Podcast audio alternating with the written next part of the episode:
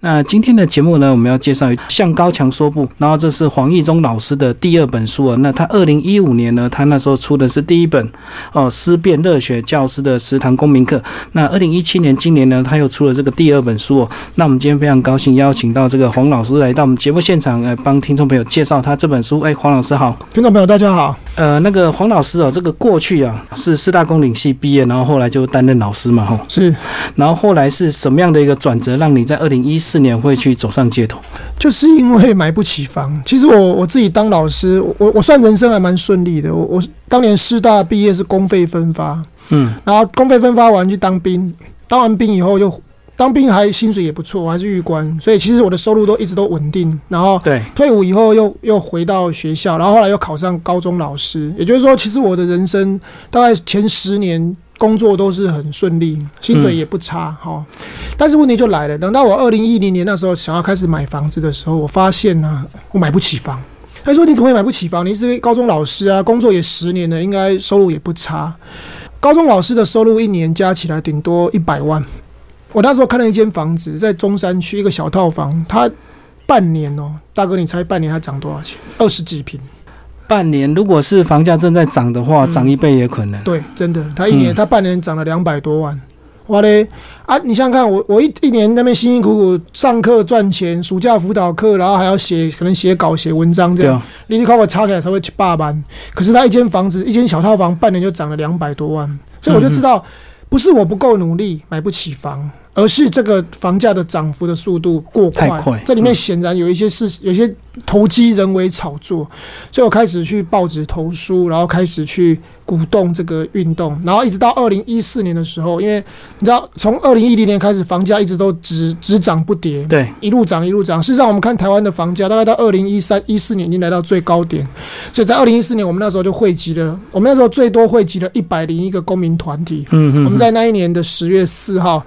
世界人权日的前夕，我们在那个仁爱路的地堡门口，我们办了一场潮运，就是要让全民知道说，高房价已经是事实上，民调也曾经做过，高房价是台湾民众心中的民怨之首，就表示大家都非常痛恨这件事，可是一直没有人把它集结，所以我们透过公民运动的方式，在那一年成功的把这个高房价这个诉求。打进，然后也后来也也才开始有一些政治人物啊，或立法院开始做一些政策的转变，这样。嗯，可是老师，你那时候在研究整个趋势的时候，其实它可能有一些国内外的因素，那也有可能这个长期低利的问题，那也有一些归于返乡的一些资金回来。那你有没有去深入去研究呃了解之后，你那时候认为政府其实如果以自由经济来讲，它能做的是很有限，对不对？这个可以分两两种层面来讲。我我在这本《向高墙说物》里面提到，如果是商品房的部分，我觉得不用去干预它。所谓的商品房，就是建商盖的房子，然后他要盖的很贵，卖的很豪宅，像地堡豪宅这种，我觉得很好啊。就是有钱人他本来就可以去买很好的房子，这个你不用去干预他，你也不用去打压他。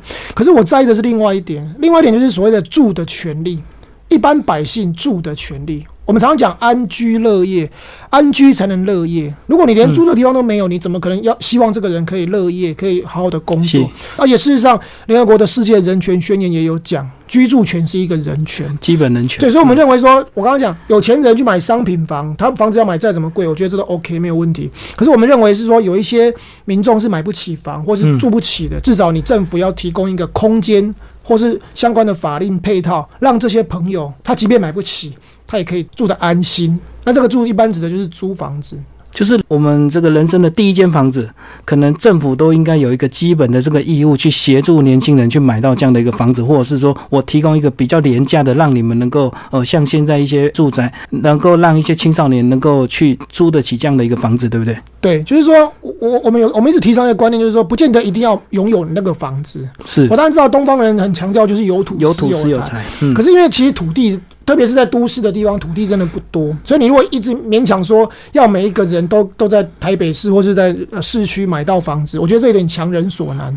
但我至少希望这些朋友，特别是这些年轻朋友，他如果是在。都市工作的朋友，很多人说你为什么一定要买在台北？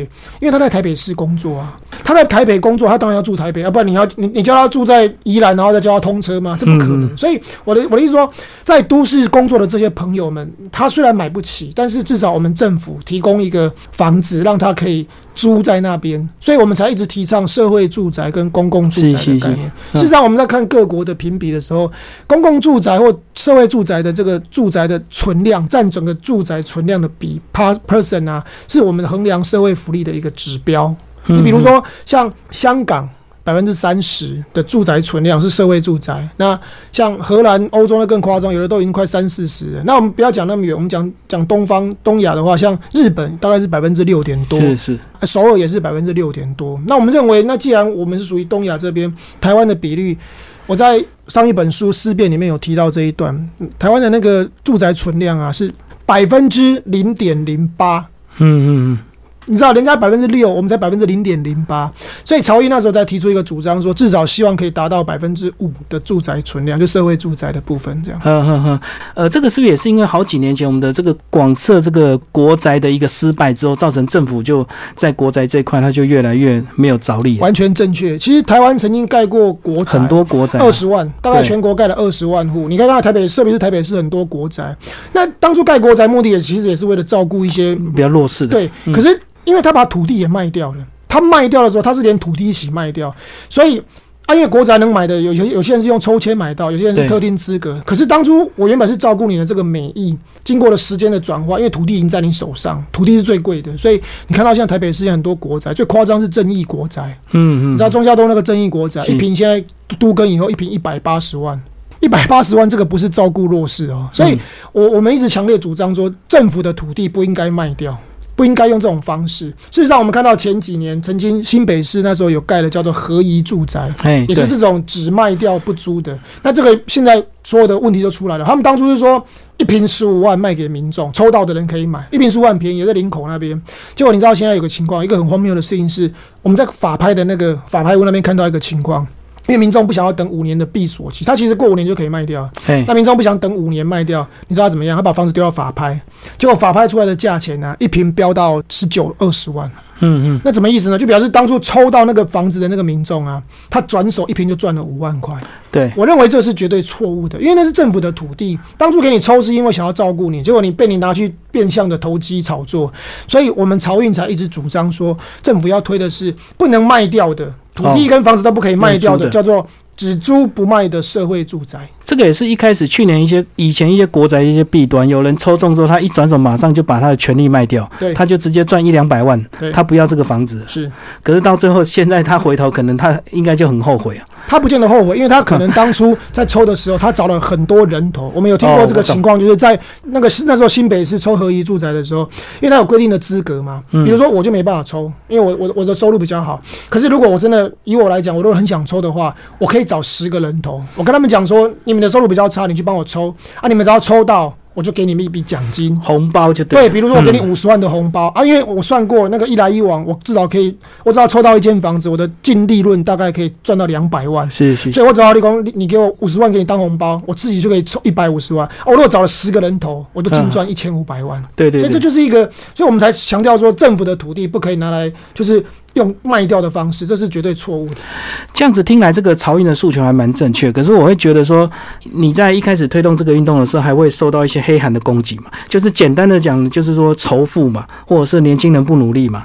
那关于这点，你后来都怎么回应？确实啦，你因为当你在开始做这种社会运动的时候，一定会有一些反对方会对你进行攻击，这个我觉得理所当然。不过我们自己也，我我们我们经过理性的思考以后，其实我在我这本《向高强说不》里面有提到一件事，我。不绝对不是要找房仲业朋友的麻烦，很多房房仲业朋友会误会说你们就是就是你们这些人来乱害房子都卖不出去。嗯，其实房不房子卖不出去跟我们无关，房子卖不出去是因为它太贵，价钱的问题。我自己是年轻人，我要买房子的时候，看到哇，每间我看过的房子，透过房仲去帮我带的房子，我起码看过一两百间，那为什么都没有下手买？因为太贵啊。嗯，对。那我我希望它降价，那如果降价我就买啊。那对房仲朋友来讲，他要的是什么？是要成交，对，成交才能抽中介费。如果你房子没有成交，你永远一毛都抽不到。那现在为什么我我们看到像去年台湾的那个房市的交易已经来到史上最低？那为什么那么低？是因为买不起，你知道，因为屋主不让价。现在，所以现在很多房仲朋友都了解我们的诉求哦，因为我们希望房价不要那么贵的目的是让房屋的交易可以增加。对对对。所以现在很多房仲朋友都认同说，我们我记得我在二零一四年那时候出来抗议的时候，房仲朋友是不能理解，他就很不高兴，就觉得你们这些人来害我们房子卖不出去。可是我看到去年哦，到去年的时候，二零一六那些房仲朋友已经风向改了，他们都说他们其实希望屋主可以让价。是有个最有名的叫严炳立，那那个是很有名的大多头，对对大多头。那严炳立他其实到到后来他都讲，到去年今年他都讲，他就说你屋主要让价，因为让价才有办法成交，成交才能卖嘛。啊，你们屋主不让价的结果就是，所以我觉得很辛苦，就是屋主不让价，房子卖那么贵，对，然后年轻人也买不起啊。最倒霉的是房仲，因为他他没有办法成交，没有交易就没有那个。对，所以我说，其实经过很多理性的沟通，房仲朋友是可以理解我们的诉求。嗯，对。所以是不是因为这样，二零一四你开始投入这个社会运动之后，才会有二零一五的第一本书？哦，就是你把观察到的很多社会现象集结起来。我我我在二零一五年写了一本，就是第一本书叫《思辨热血教师的食堂公民课》。我把十个社会议题写进来。那这里面当然漕运居住正义是其中一个章节。那为什么会写这一本？是因为我自己在从事社会运动的过程。我发现很容易被污名化，就是大家都不理解，就觉得你们这些人可能是来制造纷乱的，然后就会像刚刚主持人讲的一些攻击都来。那我自己感触很深，就是其实我们不是这个意思，你们有点外面就可能误解我们，所以我透过写书的方式，透过教育的方式，我希望这些社会议题能让民众可以理解，说对话思辨的结果是，哎，你看我就讲嘛。二零一四年，可能房仲朋友觉得我们是来乱的，对。可到了二零一六一七，他就他知道说，哎，我们不是来害你们的，我们只是希望让台湾变得更好。嗯，所以这就是驱使我写那一本书的动力。这样。然后经过两年之后呢，这个第二本书就出来了。那向高强说不，那这个一样是延续你过去的一个风格嘛，就是鼓励我们这个青少年朋友有自一些自己思辨的一个能力。对，就是说你，因为我第一本书讲的是食堂公民课，思辨的公民课。那你思辨以后，你经过思考以后，接下来要干什么？不是说思考完就没事啊，我们总是要采取某些行动。思想是一种很强大的力量，它可以驱使人们去依依照他的信念去做很多有意义的事情。当然，这个思想有可能是偏的思想，对。但如果它是一个好的思想的话，它就要采取某种程度的行动。那在我们的生活当中啊，我们可以看到，不管我们的教育现场，或是我们的社会现状等等等，其实都被一道又一道的高墙所阻隔。这个高墙不是说一定是，它就是一种。框架就是希望你活在这个框架里面，不要去挑战这些不公不义的。因为很多不公不义，我认为那都是一道高墙。用村上春树的话来讲，日本的那个很有名的文学家村上春树，他说：“在高大坚硬的墙和鸡蛋之间，我永远站在鸡蛋那方。”是他其实就是鼓励年轻朋友说，即便我们的生活有很多高大坚硬的墙挡在我们的前面，但是我们还是心中要保持一颗柔软的心，保持一颗对社会关怀的心，选择站在鸡蛋这方。或许短期内你没办法撼动这一道高墙，但是透过我刚刚讲教育跟思想的力量，他有一天。我们可以期待让这个高墙推推倒，这也是我写第二本书的主旨。会有这样的高墙，它也许有它的时间的一些因素，或者是历史，或者是一些既得利益者、保守派啊。对，那我来帮这些一些家长来问说：，假如说以这个高墙后面可能是家长，也许可能是体制或者是一些政策。那如果说我们向高墙说不之后，他们会不会过得更好？就是说，如果我们脱离现在的一个框架，或者是脱离现在的一个升学主义，那也许有些小朋友看了你的书，他决定。休学，他要去学技术了。那问题是，他会不会过得更好？我们没有办法去预测未来。是，嗯。但是我我认为，用哈佛大学 Garner 的说法是，人有多元的智能。对，人不是只有单一的性向。那但是，我目前我们的升学体制底下，我们把所有人都窄化成，你就是只有。读教科书，然后考试金榜题名，是就是我讲的所谓的万般皆下品，唯有读书高。可是这个东西其实是不对的，因为每个人的性向不同。我认为读教科书这种考试，其实它只是单一的性向。有些人适合走这一条没有问题，他适合走学术。可是我们知道很多的学生，很多的孩子，他其实不适合走这一条。可是在这个框架这一道高墙加副长的框架底下，他的家长或者他的老师会希望说，你就是走走这一条。那当然。对他们来讲是安全的路，对安，但是我不认为那个是安全的。以家长的角度来讲，我我我在我这本书里面有提到一件事，其实我帮家长讲一句话，我是说，因为家长自己是苦过来，嗯嗯，我我认识很多家长，他其实过去是苦过来，一折的狼共黑手哦去了，嗯，他是辛苦来，所以白手起他在他们那个年代，其实白领阶级的地位、社会地位是比较高的，这是事实。几十年前你读过大学，人家哦大学生是很厉害的，对，所以家长总是希望说，哎，如果他今天他的孩子有机会可以念大学，他希望他的孩子不要走。这个家长过去走的这条路，可是现在的情况是因为大学已经是百分之百的录取率，对啊，所以这里面从掺杂的很多学生其实是不适合走这一条路，但是他勉强去走了这条路以后，他牺牲了他原本应该有的技能，嗯，他牺牲了原本他按照他的性向应该具备的专长，所以变成是我们现在讲的所谓的通货膨胀，学历的通货膨胀。嗯，你知道钞票这种东西，如果今天原本一千块的钞票，我把它改成两千块，印成两千块，有没有意义？没有，因为所有的物价都会涨一倍。对，我们知道那个是没有意义。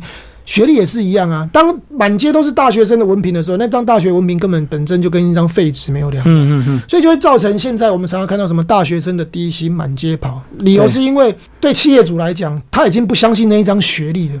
在二三十年前爸爸妈妈的年代，那一张大学学历是表示说，哎，他至少有一定的一技之长。可到了今天，因为当每个人都拥有那张大学的学历的时候，企业家、企业主会认为说这张纸是废纸，所以我没有办法去相信这张纸，所以我没办法给你高的薪水，因为我不相信这件事。是我只能给你很低的薪水，然后让你来我的企业工作以后，我观察你半年，我观察你一年，看你有没有本事可以提，就是调高你的薪水啊。因为这里很多大学生在过去，我我在我书里分享一个经验，就是有一个私立科技大学的男同学，大四，他每每周打工五天，嗯然后他借了很多学贷，但他学费非常贵，一个月一学期五六万，然后背了很多学贷。然后我我重点是注意听哦，这个私立科技大学的男同学，他每周打工五天，这什么意思？就表示他根本没有在读书啊，因为他每天就是打工啊，他只是透过打工去完成他那一张文凭。所以嗯第一个打工的薪水本来就很差，对，而且说真的打也学不到什么东西。然后第二个，他书也没读好，所以他书这边也没点到，然后打工那边也也打得一塌糊涂，就是因为打工薪水两头空嘛。所以最后就两头空啊。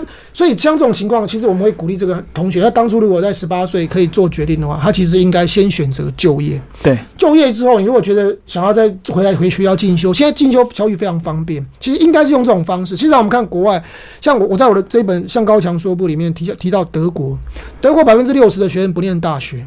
但是我问朋友一个问题：如果今天两台汽车的价钱是一样的，你要买台湾的国产车，还是买德国的 B N W 或 Benz？当然是德国哎、。那可是德国人家没有大学生啊，嗯嗯台湾一堆大学生呢、嗯大学生做出来的汽车你不敢买，结果那些德国只有高职毕业的学生做出来的车你你抢着买，这就表示技能专业才是重点嘛。就是他们都熬到工匠的一个精神。对，因为德国他们很重视这种工匠精神、工匠技艺，所以我在我书里面分享一件事，就是说，在德国人的眼中，他觉得这种所谓的专业的工匠地位是跟大学教授是相等的，他不会因为你是大学教授就高人一等，嗯他也不会因为你是工匠就觉得你像矮人一阶。我觉得，所以我在书里面一直提倡这种价值观，是整个社会的价值观。所以在这边呢，在节目上也是要帮我们的黄老师澄清啊，其实并不是说希望呃学生去挑战家长或挑战或者是一些学校制度，而是你要自己有思辨的能力，你到底适合走什么路？如果你觉得你不喜欢念书，你就真的大学不要拼了，你就直接去，就就像老师讲的，直接先去工作，过几年你会知道你需要什么，回头再来进修，你会很拼命的读。对你，你嗯你事实上你看吴宝春就一个很很典型的例子，他只有国中毕业，然后他就去做面包，嗯但是他对面包非常的有热忱，所以他透透过各种的方式让他的面包改良，而且变得是世界冠军。那吴宝春现在也回来念书了，对他去念进修。所以我的意思就是说，以他的例子来讲，其实读书不嫌晚。你不要说好像台湾有个坏习惯，就是好像觉得说，呃，在十十几岁、二十几岁的时候，你就是应该在学校里面，然后二十几岁以后你就应该要出社会。就一次把它念完了，这个对，就一次把它念。完，然后而且重点是一个很大的问题是，念完以后就再也不念了。嗯，就是他对他来讲，读书这件事情大概在二十几岁以前就完成，从此他再也不去碰书。所以你看到台湾的出版很多书都卖不出去，因为大家再也啊。大家觉得说我已经读完了啊，教科书、参考书拼命买啊，出社会以后那种书，一般的那种书店的书就不买，嗯，这就是一个很很偏执的状况。我我自己分享我去日本的经验，你知道日本因为他他都要他们都要坐电车，然后就是蛮哦，我知道，人手一书嘛。对，日本人很喜欢读书，嗯不管是读电子书或是一般的书。我觉得，因为他们他们有时候电车一搭都一个小时，嗯你就看到日本很安静，他就是每个人人手一书在那边看，就是他们的阅读量是够的。可是这一点，我我看我们台湾，你看我们在电车上，就是也捷运上，真正会这样坐在那边安心看书的，其实不多。嗯，就这，我觉得这就是一种读书的文化的养成。这一点，我觉得台湾如果就是我觉得我们台湾教育可能也是因为我们过去的教育，我们我们在学校阶段把学生逼疯了。嗯你知道，在填鸭这种填鸭的方式，我在我我这本书里面提到一件事：台湾学生的上课时数啊，是全世界最多。最长的。对，嗯我们一天要上到九点五个小时，从早上七点半到下午五点。那我刚刚提到日本，日本的学生大概是从早上八点四十五十上到下午三点出头，他一天上六节课，嗯台湾一天上八节课。而且我们台湾的八节课还没完哦，加还晚上还要加上补习，假日还有什么客服班，所以我们用这种填鸭的方式，把台湾的学生的那种学习的灵魂都填掉了。所以对台湾的学生来讲，他很痛苦，读书是一件非常痛苦的噩梦，所以一旦他脱离了这个学校以后，他再也不想回去看那一本书，所以所以所有的书他都不想看。他就是放空就好。这个有没有台湾的这个地理的因素啊？因为台湾可能太小，所以很多家长就会认为说，你没读书你就走不出去，你就只能窝在这个小岛，你没有办法走出去世界这样子。我觉得要走出去根本不需要读这些书，你基本上语文能力 OK，你你英文什么语文可以的话，基本上，所以我我在我我我这这本《向高强说不》的第一章其实提到一件事，在美国或是欧美，他们其实很流行叫空档年。Gap year，就是说，我我我这边分享的是奥巴马的女儿，好，美国前总统奥巴马的女儿，她高中毕业以后，她其实已经考上大学，嗯，可是她没有马上去念她的大学，她中间有一整年的时间叫空档年，她去干嘛都好，去做志工，去做服务，或者是去去全世界各地走一走，就是不要马上急着。高中毕业就去念大学，你缓个一年，那这一年让你去看看眼界，其实对你的人生是比较有帮助。现在欧洲很流行这个啊，当然我知道有些家长会说啊，问到的不急，还你还还什么国外什么空档年，但至少。这个心态你是要理解，就是说，虽然你可能没办法飞到全世界各地去，但是至少，其实我觉得在台湾，你不见得要飞到国外啊，你可以去山地部落走，偏乡就对，对，去偏乡走一走，你去看看不同的视野。你在因为你在都市住久，你如果可以偶尔去偏乡，去山里面看一看，也许你会得到一些不同的启发。对，不要急着说，而且说真的，你去大学念那四年，我真的不觉得那四年有有有值得你花四年的时间去念这些东西，因为很多时候你也在打工啊。刚刚我们呃聊的大概都是这个家长的权威跟教育的这个部分，那其实里面呢有六大高墙啊，那这个这个黄老师非常敢写，包括这个歧视高墙，这个性别的部分也是被你写进来的。哦，性别我倒是还蛮重视的。对，其实我在里面分享一个，呃，一开始我就我在这个性别歧视高墙这一章，一开始就提到一个少年，就是叫叶永志。对，他是两千年的时候过世的。那他如果还在世的话，那时候是国二、国三过世。他如果在世的话，现在应该三十一岁。嗯嗯，这个少年他的生命就停留在十四五岁。那为什么这个少年会过世？是因为他是一个生理的男性，可是他的性格、性别气质比较阴柔。就是动作比较温柔，然后比较喜欢跟女孩子玩那种像扮家家酒这样。所以像这种在两千年，你要想想，两千年就十七年前哦，在屏东的国中，你看那个是这样的地方，非常保守的，在非常保守的地方，你知道那边的国中生，你也知道，大家可能都读过国中。这样的男孩子，一个男孩子，但动作很温柔，很像女孩子，你会怎么称呼他？娘娘腔啊，或娘炮这些嘛。对，就是这样。嗯，所以你知道，那当当时那个同学叶永志同学很可怜，他下课去上厕所，去男厕上的时候，那些男同学就会脱他裤子，嗯，检查他有没有小鸡鸡这样。那所以后来这个叶永志同学他就不敢在下课的时候上厕所，他改在上课的时间去上厕所。嗯嗯。那有一次。他在上课，也是下课前五分钟，举手跟老师说：“老师，我要去上厕所。”老师就跟他去。就这一次一去以后，他就没有回来了。嗯。下课的时候，同同学去看他，看到那个也有同学一个人倒在血泊当中，厕所里面后脑着地死掉。嗯。后来的验鉴定报告有两份报告不一样。第一份鉴定报告说他是自身患病而摔倒，哦，就是可能是心脏病，然后发病发，然后摔倒。可是第二份报告，台大医院的报告说。他没有这个心心脏心血管疾病，所以排除了因为自身患病而摔倒的可能，那就可能是有外力介入。对，那这件事情，因为当时没有摄影机，当时不像现在有那么多监视器，所以其实查不到到底当时就是说叶永志同学在上课的时候去上厕所的时候，那个厕所里面有没有别人。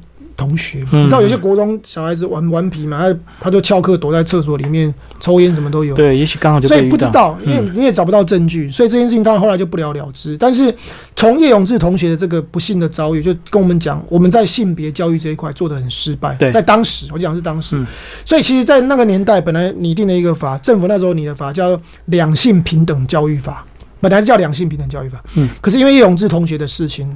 促使了我们去思考，说其实这个国家有很多性别少数的孩子，对性别气质跟主流社会是不同的，可是这些人才是需要我们保护。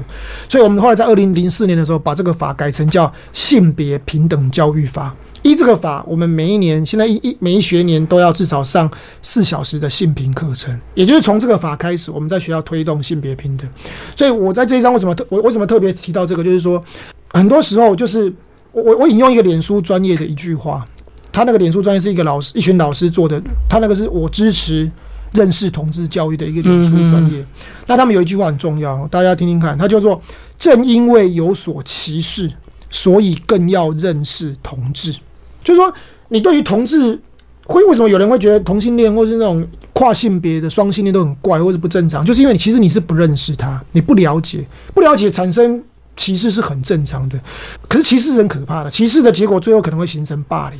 所以我们在课堂上必须跟学生教，就是说，不管是哪一种性向，或者是性倾向，或者是性别气质，其实大家都是一样的，没有没有什么。所以蔡依林有一首歌嘛，叫做《不一样又怎样》。对，其实不一样是 OK 的嘛，本来就应该是尊重多元平等。我们不是很强调平等价值嘛？所以我们在课堂上讲这些教道理给这些学生，然后希望学生可以理解，那才不会出现下一个叶永志。好，那过去那个两千年叶永志到现在二零一七年十七年过去了，那我们台湾当然很多在思想方面也慢慢进步了。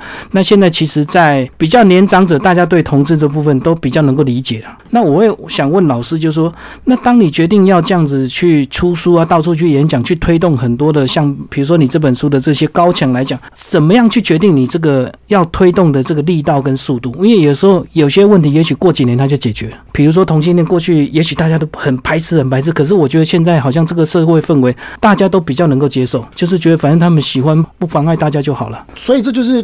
推动社会运动的重要性，如果不是这些年来这些同志朋友，事实上台湾每一年都会办所谓的同志大游行。对，他从哦，他十几年前开始办，到现在已经成为亚洲最大的同志游行，每年大概至少有八万人会上街头。那我的意思说，经过经过这这些年来的努力，慢慢的像刚刚主持人提到，哎，大家也觉得同同性恋也没有什么好怪的，就 OK 嘛，没有什么。你你知道，如果像白先勇的年代，一九七八零年代，他写过一本很有名的小说叫《孽子》。对，那《孽子》如果你去看，你就知道里面那些同性恋的小朋友。啊，男生他们都只能躲在新公园啊，躲在什么西门那个万华那边山水街，就躲在那边，见不得人，见不得人呢。你看，所以你看那个书名叫什么？孽子，就是好像我是一个男生，但是因为我喜欢，我只是因为喜欢男生，所以我在家里面就被视作是不良少年孽子。可是回到现在这个年代，我们大家对看到同志也觉得，哎，好像习以为常，也没有什么特别。不正常的，大家都一样。这就是我讲社会运动的重要性。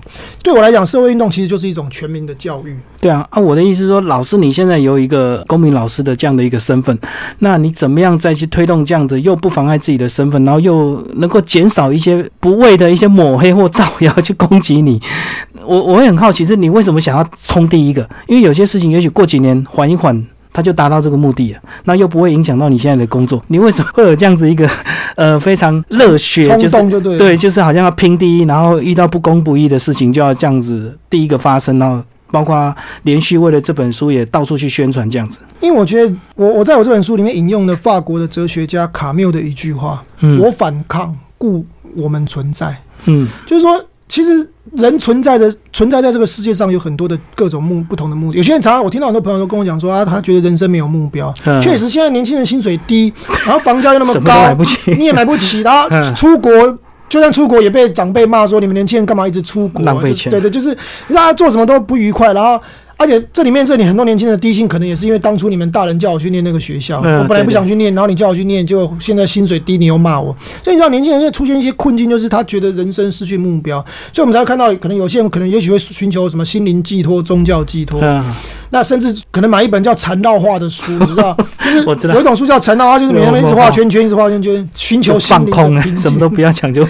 那对我来讲，我刚刚讲，我反抗故我我存在，就是对我来讲，我认为推动这种运动是某种程度上也是让我觉得我存在的价值。因为说真的，我也可以不要做做这些运动啊，我我只要好好的赚我的钱，其实我我人生也是可以很顺遂也愉快。但是我觉得总是有一股气，你知道，人就是有一种气就想要发出来，然后想要为对这个不公不义的高墙进行某种程度的挑战。那有些人曾经我我像我我前几天去演讲，有有就有朋友问我说：“那黄老师，你为什么就是像像刚刚主持人提到，你干嘛？”这些事跟你无关啊！你干嘛一定要评第一个？他就像同性恋的婚姻平权，他说关你屁事！你是异性恋，而且而且黄老师你也结你也结婚了，那你到底在那边争什么？跟同性恋结婚关你屁事？你干嘛那么 care？我我后来跟他分享一首诗，我想要跟念给朋友听。在二次大战的时候，呃，你知道大家知道希特勒屠杀六百万犹太人，对。那其实我要跟朋友讲是。当然，现在希特勒成为邪恶的代名词，但是我相信一个希特勒是不可能杀掉六百万人，他不可能开六百万次的枪杀那么多人。所以希特勒杀了能杀到六百万犹太人，他其实是一个结构性的问题，他本身就是一道高墙。那在高墙底下有很多公务员，明明可能知道希特勒做错事，但是他们却用汉娜·厄兰的说法，他们福音在这个邪恶底下，他们没有去质疑这个邪恶，所以。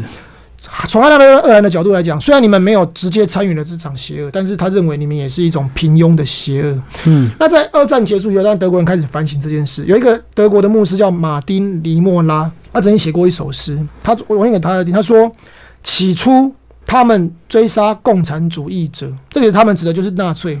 哦，纳粹一开始在追杀共产主义者的时候，因为我不是共产主义者，我不说话，就沉默。对，接着他们追杀犹太人，因为我不是犹太人，嗯嗯，我不说话，因为也跟我无关嘛。对啊，后来他们追杀工会成员，因为我不是工会成员，我继续不说话，嗯，也跟我无关。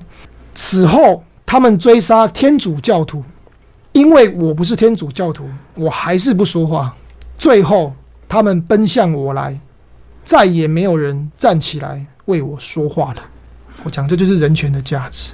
很多时候你觉得跟我无关，跟他无关，可是等到有一天这件事跟你有关的时候，别人也会说跟我无关，没有人要为你讲话了。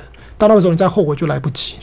所以这个也是你们漕运也有一些居住正义的一些问题啊，比如说呃，像大埔案也是这样的一个例子，对不对？对，大埔案那时候他们拆大埔的时候，他们说是要因为要盖科学园区嘛，然后说要要盖，结果事实上后来我们去看那个土地啊，当初拆迁的那些大埔的那些园地啊，嗯，现在都盖起了什么？你知道？其实没有盖科学园区，也没有企业没有进驻，全部都盖起了房子、住宅。我我我看过《天下杂志》曾经带拍了一个影片，不是影片是记录，然后就是台北有那种炒房团，他假日的时候就是游览车包一台游览车，嗯一台一台，然后包去那个大埔那边去看房子，就说，然后里面有那个投资客就跟大家说啊，现在大埔的房子都会涨啊，嘿嘿然后就是叫人办。所以当初你你拆迁你破迁的目的，就是你你拆那些房子目的说你是要要有科学园区，科学园区经济要发展。结果我们现在到了现场去看，没有啊，科学园区不见了啊，现在都是盖那些豪宅，就也不算豪宅，就是盖了一些房子，那你就证明你政府当初说的话是谎话嘛。对，所以当初我们声援大埔，为什么要声援？因为不然有一天政府也会说，哎、你你们家这边我要盖科学园区哦，我也来征收你的土地。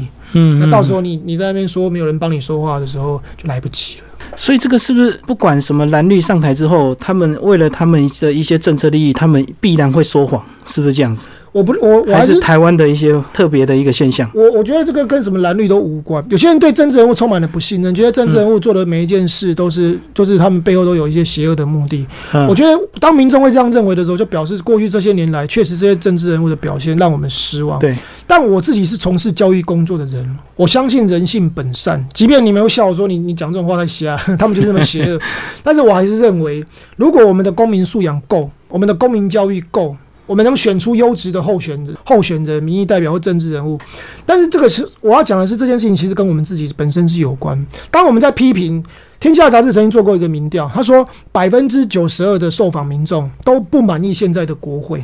啊，哦，很多哦，百分之九十二。听众朋友，你可以想想看，你满意吗？你大概自己想想看。可是我要讲的是，当这百分之九十二的受访者都不满意国会的时候，这国会是谁选出来的？自己选啊，，就是你们这些受访者选的啊。对啊，就你们自己选，然后你们自己不满意啊，问题就出在这里。所以怎么样？这我认为就是公民教育的问题。其实我在这本《向高强说不》的第七章，曾经也分享过一件事情。嗯，我说，你知道台湾现在的选举文化已经恶质到不像话了。虽然没有会，虽然会选不多，可是办选举的时候都一定要，你知道办很多流水席，啊，请吃饭呐、然后要办晚会，然后要请一些有名的歌手来唱歌，然后还有要租很多宣传车，然后最好报纸、电视都要有广告。有曾经有人估过了，选一个立委大概要一亿元，平均下来一亿。我听过最高有到三亿，少的可能也要几千万。可是各位朋友啊，你晓得立委的薪水一个月多少吗？二十万，对，二十万。嗯，那他做四年，我帮他算过，薪水净薪水就一千万。他做四年薪水才一千万，可是他却花了一亿元去选这个立委，你不觉得这里面很怪吗？怎么会有这种事情？他这是亏本生意耶！我花一亿元，结果才四年才赚一千万，可是为什么还那么多人想要选？这里面一定有问题对嘛？所以就表示这，所以就大家都会笑说，那因为立委他们都会收钱呢、啊。我要讲的是，啊，你都知道他会收钱，你还投给他，那不是嗯更奇怪？所以事实上，我自己，我我在我这本《上高阳说物》第七章，我有分享几个经验，就是说我其实有去浮选，我我在当时二零一六年都比，较小党的，哎、我都去找一些，我都去浮选一些小党，然后嗯，结果最好笑的是被我浮浮选的啊，通通都没上，我知道，啊、大家都在笑我。就说啊，你被你选被你浮选的都带衰，都选不上。我说对啊，事实啊，其实上我也知道，我我就是知道他们选不上才去帮他们，因为对我来讲。他们虽然选不上，可是他们在这个选举的过程中，他他希望塑造的是一种选举的文化，是一种比较清白的、比较干净的，不要去跟财团收很多钱，所以他们的广告费少，他们也没有办法去办什么。没有知名度、曝光度。但是我认为一个清白的参选应该是这样。事实上，我去日，我开始要分享日本的经验。我去日本看他们选举的时候啊，他们不会像我们台湾办那么多晚会，没有啦，他们只会贴海报，而且他们海报不像我们台湾是，你头一抬起来，每一栋大楼上面都是那个候选人的大头，没有。日本的海报，日本的竞选海报是贴在他们里办公室的那个公告栏，小小两张就贴固定的位置，对，就是不会像我们台湾，就是你知道都是比看榜谁大，比大的，对啊，所以因为那这样子，这才是一个正常的选举文化，所以台湾的选举文化已经本身已经是变质而且恶劣，我觉得这个会对我们台湾的民族造成很大的伤害。那你观察那么久，你会不会好奇为什么台湾人对选举这么热衷啊？为 为什么日本人他们能够这么理性？而且台湾你也讲，像你书上讲，台湾已经经过了这个两次、第三次的政党轮替，应该是真正的民主国家。对，这个这个也是，我觉得台湾的这个你刚刚讲的这种民主的演化过程，其实是可以成为一个世界，如果是学政治的那些学者，可以作为研究的一个教案。怎么会有一个国家，就是都已经从威权转型成民主了？对啊。都已经都已经 OK 了，为什么他选举还要花那么多钱？这本身真的是一个很奇怪的事情。我我觉得跟我自己凭良心讲，我觉得是台湾人已经被喂习惯了，喂食喂饱了。你知道，就是说过去确实因为他们选举的过程，有人有人花了大钱然后选上，对，所以就变成是我想要分享一个故事，就是说有有一本书这样讲：当大家原本是坐着看看球赛，好，我们都全部都坐在座椅上，可是当今天可能打出一次全力打以后，第一排的站起来。哦啊！第一排站起来，第二排被挡到，对，所以第二排就只好站起来，只要赶快站起来。啊，第二排站起来，第三排也被挡到，所以这第三排就站起来。啊，每一排都被挡到，所以最后我的意思说，当第一排站起来以后，整排的观众席全部都要站起来。这就是台湾的选举文化的情况，就是因为当初那个第一排的他花了大钱，他选上了，嗯，所以大家就。被迫说，那如果你要选，你要跟上，你就只好花这些大钱，所以变成是一种军备竞赛的概念。但这是不正常，因为这个军备竞赛的钱不是候选人自己的钱呐，他是跟那些财团去要的竞选经费。那我问你，那他选上以后，请问他会照顾财团的利益，还是照顾这些百姓的利益？嗯，显而易见嘛。所以我才批评书里面批评说，台湾的选举已经从一人一票。变成一元一票，就是扣了，就是钱多的人就是多票就多这样。哇，这也是你这个等于是你担任这个公民老师十六年了，二零一四到现在三年多的社会运动的一个观察。可是有时候想说，就算这些小党选上去，其实他到立法院他投举手还是举输人家，其他还是很无力啊。对啊，好像改变不了什么。确实，他就算进到国会，他其实占的席次也不多。但是我觉得至少要有一点亮点。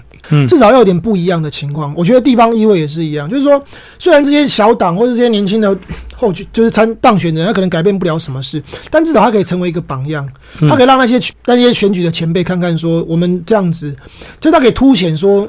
嗯，一些不正常的事情，让大家，因为不然我们常常讲说啊，国会议会都在瞧事情，瞧事情。但我觉得还是需要几个亮点进去，几个清流。嗯，不过我自己也比较悲观哦。我目前的观察是，因为二零一八年又要再选举，是那这些小党或者年轻，有些年轻的候选人是跃跃欲试，想要去选。不过我觉得在这个过程中啊，如果没有办法。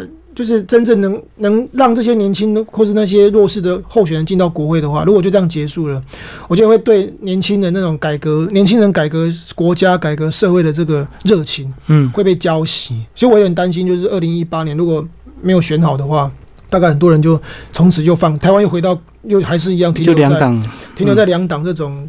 砸钱的文化，这是我比较悲观的这样，所以我才说要为什么我要在今年写这一本书。其实我某种程度上，我选在二零一七年出版，也是因为我希望透过我的演讲啊，上节目，慢慢让民众去了解说，哎，其实我们真的要真的要赶快改变自己的，因为唯有透过我们手中的那张选票，还有透过我们的公民教育，我们才有可能期待台湾走向一个比较正常的民主的社会。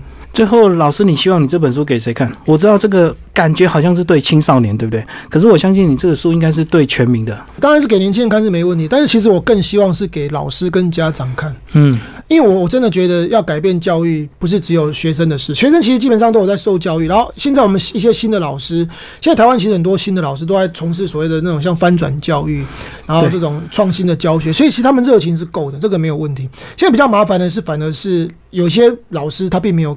跟上这个脚步，还觉得就反正我就是混一天等一天，就是比较老老一点。不见得是老，年轻的也很多也哦，真的啊。对，所以啊，老的相反有很多也有热情，所以我觉得就是说，我希望他们拿到这个书，看到这个书以后，至少或多或少有点感动，就是说，其实你你的手上那么多学生哦，其实他们的下一代在你手上，那改变了老师的思思维，我不要说全部改变，但是就是说多多少少多一点热情的话，其实对我们的下一代是帮助很大。然后也希望家长看了这个书以后，可以去思考说，你对你那种就过去那种家父长高墙来对待你孩子，这样对吗？我在书里面引用的那个德国的诗人歌德，歌德曾经讲过一句话：孩子应该从父母那边获得两件东西，根与翅膀。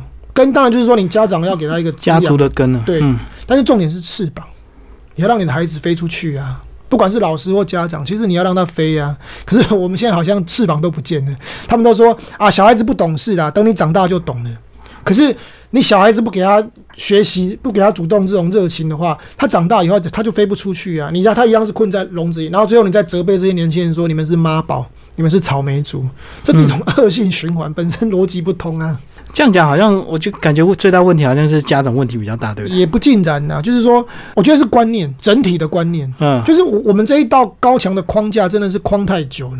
那我不是说一定要一次推倒它，所以我你看我的书名不是说推倒高墙，我的书名说向他说不，先从向他说不的勇气开始，慢慢的、慢慢的可以改变。因为当我们我们说我们在教育，你看我们台湾的教育很喜欢学国外，我说哦，芬兰的教育很棒，瑞典教育很强，看到什么就学什么看啊，问题是人家就不是这样子，人家并没有建构一道高墙啊。啊，我们当我们在学人家的样子，我们学人家的形状的时候，其实我们都没有学到他们的精神。